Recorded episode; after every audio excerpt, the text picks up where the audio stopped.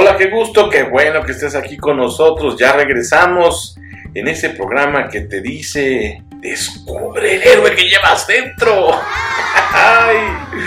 La verdadera tragedia de la vida no es carecer de talentos suficientes, sino ignorar los que se tienen. De eso va el, el programa de hoy. Qué bueno que nos estés escuchando. Decíamos en el momento, en el episodio, en el bloque anterior, justo que la gente rara vez está consciente de los talentos que tiene.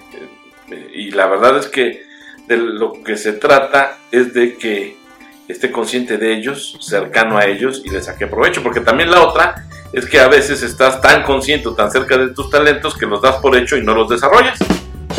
cualquiera de las dos actitudes está mal que la continúes, que la perpetúes, porque los talentos, tu abanico de talentos, tu mina de talentos justamente es la materia prima de tu éxito. Son los atributos que te hacen especial, que te hacen ser persona o el ser humano, insisto, tan maravilloso, tan maravillosa que eres hoy. Entonces, eh, para poder avanzar e ir un paso adelante y superar el modelo de evaluación del desempeño, que también hay empresas ya, actualícense, actualícense, para superar ese modelo de evaluación que busca solamente detectar deficiencias y debilidades en la gente. Ah, no, perdón, perdón, perdón. Áreas de oportunidad. Ay, no, qué pasa, no. Este, justo eso también váyanlo corrigiendo, si la gente tiene un problema o tiene algún fallo o comete algún error, pues así se le llama, ¿verdad? Áreas de oportunidad, hazme el favor. Bueno, insisto, eh, este, este programa justamente está pensado para ayudarte a que reflexiones y, también mostrarte que puedes ir un paso adelante para que superes ese modelo de evaluación. Insisto que solo busca detectar deficiencias y debilidades en, en la gente. Es que la alta dirección lleva ya un buen rato solo concentrada en identificar qué no hace bien su gente, su equipo de trabajo. Este, y esto, ¿por qué lo hace? Pues también nada más para cumplir con la legalidad de que necesita ser capacitada o adiestrada. o sea, eh, a ver, ahora, ¿a dónde? ¿A qué los mandamos, hoy? ¿A qué curso los mandamos para cumplir con el requisito? No, no, qué tristeza, hombre, qué pena estar mandando a la gente a cursos nada más para andar cumpliendo con requisitos o porque según tú viste que tu colaborador este, te hizo un gesto, una mueca, ah, no, ya no tiene inteligencia emocional, mándalo un curso. Oh, no, no, eh, eh, eh, tienes ese colaborador crítico, ¿no? Este, que ve siempre las cosas de otra perspectiva, uy, no, este necesita entender de disciplina y lo manda a un curso relacionado con, con ese tipo de, este, de propósitos. No, no, este, no es mandar a la gente a capacitarse a diestra y siniestra, nomás por cumplir con la legalidad, o porque puso sus ojos de huevo y ya dices tú que necesita inteligencia emocional, ¿verdad? No, hombre. Este, tampoco se trata de que lo mandes a cursos para que según tú se adapte o se amolde este, al perfil del puesto, que por cierto, muchas ocasiones ni siquiera, ni siquiera está actualizado, ¿no? Imagínate, quieren que te amoldes a un perfil de puesto que sí, gracias, buenas noches, tiene como 10 años que ni siquiera ha actualizado, ¿no? Entonces, esto, paradójicamente, esta forma de prevenir fallas, la verdad, solita, así como te la estoy planteando, es un fracaso, fracaso, ¿no? Este, los programas de adiestramiento llevados así, este, solo sirven para formar habilidades básicas, si es que lo logran, porque luego también son cursos de un día, por Dios. Entonces no hay manera de que si ellos son tratados y habilitados en términos de capacitación y adiestramiento así, de esa manera tan tan de verdad, tan cuaternaria, pues se logre un éxito con las personas. Porque además, además el enfoque estaría e, e, equivocado. O sea, piensa en una enfermera, ¿no? Te doy un ejemplo. Este, piensa en una enfermera que recibe una formación para tomar signos vitales y administrar inyecciones. Como resultado de, de su capacitación pero tener empatía y sensibilidad para que el paciente esté relajado y no sufra dolor también son aptitudes que debe tener esta enfermera, pero la verdad es que difícilmente las aprenden luego en las escuelas, en las universidades. Ah, bueno, pues nada más hay que echarle un ojito cómo se comportan a veces ya los médicos egresados con respecto al paciente, ¿verdad? O sea, cero sensibilidad, cero empatía, este, algunos son hasta unos patanazos con, el paciente, ¿eh? entonces, este, pues también eh, ese tipo de, aptitudes que se requieren, muchos, muchos nacen con ellas, entonces ahí el gran éxito también de los médicos o de las enfermeras, que ya de nacimiento traen esas, esas habilidades, esas aptitudes, porque justamente pues el paciente se siente entendido, se siente comprendido, se, ve tratado como ser humano, como persona y por esas mismas razones acude, acude siempre con este especialista. ¿no? Ahí es donde puedes tú encontrar la diferencia clara entre conocimiento y talento. Es decir, conoces, en el caso de este que te de la enfermera, conoces cómo tomar signos vitales, conoces cómo, cómo aplicar las inyecciones, pero oye, el talento para tener la empatía y la sensibilidad de tratar al paciente, caray, eso, eso hace la, diferencia, ¿no? Entonces, ahí es donde yo te pido que, que busques, hurgues en ese héroe interior que todos llevamos. Y alta dirección, ahora me dirijo a ti porque para tener trabajadores exitosos tienes que esforzarte por descubrir justamente las fortalezas que ya traen. ¿no? Insisto, ese abanico de talentos y construir sobre ellos. Tienes que construir ya sobre ellos. Imagínate qué hermoso regalo, ¿no? Este, ya, ya están listos para que a partir de esas fortalezas construyas algo mejor. Y, bueno, te lo comento porque hasta la fecha hay dos grandes preguntas que toda organización se hace constantemente. ¿Cómo? ¿Cómo comprometo a mis empleados? ¿Y cómo mantengo la lealtad de los clientes? Son preguntas que siempre vale la pena plantearse y que, pues, caray, las respuestas cambian, ¿no? Este, ay, las respuestas cambian y, lo que sí es que lo que tú respondas a estas dos preguntas, su sustento estará en procesos fundamentalmente emotivos, emocionales, es decir, los que justamente dan tus colaboradores, tus trabajadores. ¿no? Las empresas, por eso insisto, deben conocer las predisposiciones de su personal, los gustos que tienen sus compradores, ¿verdad?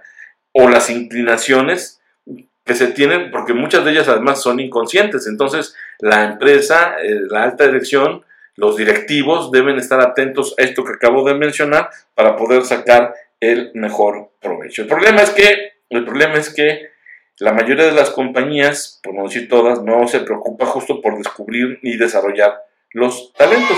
Y no lo hacen porque hay, es una ignorancia, ¿no? Bueno, una soberbia primero, pero también una ignorancia por parte de la gerencia o la dirección, que trabaja como si no existieran descubrimientos científicos en los últimos 100 años. Honestamente, mira, Tercio, no te quiero fastidiar, pero tú ve con tu director o directora de recursos humanos y pregúntale quiénes son los últimos premios Nobel en economía, por ejemplo, y pregúntale la razón por la cuales o por las cuales obtuvieron el premio Nobel. Te vas a ir para atrás, va a poner ojos de plato, va a empezar a balbucear, y si es honesta o es honesto, te va no tengo ni idea. Entonces, pues, cuando un director le importa tres cacahuates los avances científicos y, los descubrimientos, pues, este, no, te sorprenda que tu organización sea administrada como si estuviéramos en una caverna, ¿verdad? Entonces, bueno, este, otra, eh, ya una vez vamos a fastidiarlos completito. Pídele este, un informe con respecto a la descripción de puestos, ¿verdad? ¿Cuándo fue la última vez que lo, que lo actualizó? cómo los tiene eh, armados, construidos, qué propósitos tiene cada uno de estos puestos, cómo esos puestos con esos propósitos y esas descripciones abonan al, logro de la misión, de la visión, del corpus filosófico. No, vamos a, hacer realmente una alta dirección severa con esta área de, recursos humanos, de, dirección de recursos humanos, que la verdad está, eh, nos está quedando a deber en esta época, ¿no? en esta era. Bueno, en fin, en esas descripciones de puestos la verdad, tan, tan desactualizadas y tan mal realizadas, pues es solamente una ficha donde ahí tienes descritas tareas, ¿no? Una suerte de porción de responsabilidades y actividades diarias que presuponen, sirven para resolver problemas imprescindibles en la organización. Pero la verdad es que la gente enfrenta situaciones en las que eh, únicamente va a salir adelante por su capacidad, por su talento, por su aptitud, no porque lo dice una ficha ahí de cómo tiene que desempeñarse y desenvolverse. Este, también aquí los gerentes y los directores o los coordinadores, ¿verdad? que ahora ya se, es muy común, coordinador general, ay nanita, no, pues qué cargote, que se quieren poner a, a dirigir a todo mundo según sus convicciones y creencias, ¿no?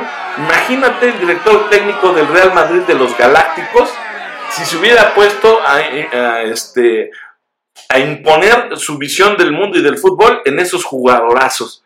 Pues así de ridículo te ves tu coordinador general o coordinadora general tratando de, de, este, imponer tu visión del mundo a un grupo de personas sumamente talentosas. Déjalas jugar, déjalas trabajar, déjalas que sean ellas, déjalas que, que, propongan, que se organicen, que detonen la creatividad y la innovación. No estés ahí de ridículo, de ridícula, queriendo imponer tu visión de un mundo que a lo mejor ni siquiera es la adecuada, ni la actualizada, ni la que se requiere para la organización, ¿verdad? Pero bueno, cuando quieras te damos ahí unas clasecitas al respecto. Pero son ejemplos pues que te doy para que te des cuenta tú, por un lado, persona, individuo, trabajador, colaborador, profesionista independiente, de la importancia que tiene para ti, reviste para ti, que conozcas tus talentos y cómo los puedes desarrollar y aplicar. Y por el otro lado, la importancia que reviste para la empresa, para la alta dirección, el construir sobre ellos. Eso es de lo que se trata. El problema es que la mayoría de las empresas busca uniformidad, que todos los empleados se motiven con las mismas cosas y trabajen igual. Pues si no son minimis o este o minions, hijo, no de veras, este, Dios, aviénteles un par de libros de filosofía ya a esta gente para que lea otra cosa, ¿verdad? Este, o que ya no sintonice los canales de sus pseudo coach, ¿no? Este, los directivos quieren, ese es el problema, un nivel de desempeño sin variaciones, ¿verdad? No somos ¿qué? Con loco le un regulador a la gente, ¿verdad? Si no quieren variaciones, este, no, no, no, no, no. esa manera de, pensar y de actuar eh, es propia del, del, modelo industrial. Un esquema que la verdad ya no es acorde con los tiempos actuales, ni tecnológicos ni humanos, ¿no? Este, además, la tarea de desarrollar los talentos individuales justo requiere del interés de su poseedor primero, ¿verdad? del que lo trae puesto. No nada más de que la organización también quiera construir sobre él, sino que también tú, y ahora regreso contigo persona, esta tarea de desarrollar los talentos individuales requiere de que tú también quieras, ¿verdad? de que tengas el interés para que sí ocurra esa chispa creativa y tanto la organización como tú puedan contribuir a la creación de fortalezas, porque un talento un talento, un talento, ese patrón recurrente de pensamiento, sentimiento o comportamiento que se puede aplicar productivamente, ¿verdad? Solito, solito, no es una fortaleza. ¿eh? también humildad, humildad. Vamos, que yo soy muy talentoso, yo soy una chucha cuerera, yo soy Juan Camaney, no, a ver, no, a ver, sea, siéntese, señor, ¿verdad? También humildad, humildad, humildad. Un talento, insisto, ese patrón recurrente de pensamiento, sentimiento, comportamiento que se puede aplicar productivamente por sí solo, no es una fortaleza. Entonces, en el intento por ofrecer un concepto de, este, de esta naturaleza. Eh, es importante que justo el desempeño, para que sea consistente, casi perfecto, como se esperaría o se pretende para cualquier actividad, pues debe trabajarse. Debe trabajarse. Lo mismo pasa con las aptitudes. Eh, este, para que se conviertan en una materia prima, pues deben ser trabajadas un día y otro también, y otro también, y otro también, y otro y otro. Pero, insisto, aunque hagas eso, si no hay ese interés genuino por parte de la persona y por parte de la organización, pues no será garantía de éxito, ¿no? Porque entonces puedes caer en la simulación. La empresa hace como que te trabaja ese talento, tú haces también como que trabajas ese talento y pues si van a simular, pues el resultado es un gran fracaso. Tiene que haber entonces una honestidad por ambas partes para poder construir a partir de los talentos que trae ya el personal, los colaboradores. ¿no? Entonces, todo profesional, todo profesional debería preguntarse justo cuáles son las principales capacidades que tiene y si puede encontrar un trabajo en el que además alguien por supuesto una empresa, un directivo, un dueño esté dispuesto a pagar por ese ejercicio de tales atributos. Eso sería también la otra parte, eso también es muy importante, que pues si no es el lugar en el que estás tú ahorita, esa zona donde puedes explotar todo tu talento y tu creatividad, pues busca otra organización o genera la tuya propia, como lo hemos dicho aquí también. Este país necesita empresarios. Entonces, si como eh, trabajador, como empleado, estás en un lugar donde no explotas todo tu talento, pues vete a otra empresa o genera la tuya, ¿no? Este, ah, claro, si eres de esas personas que desempeñan una actividad laboral solo por el dinero, pues tarde o temprano acabarán consumidas por el tedio este, o despedidas y pues sin espíritu de lucha. Regresamos.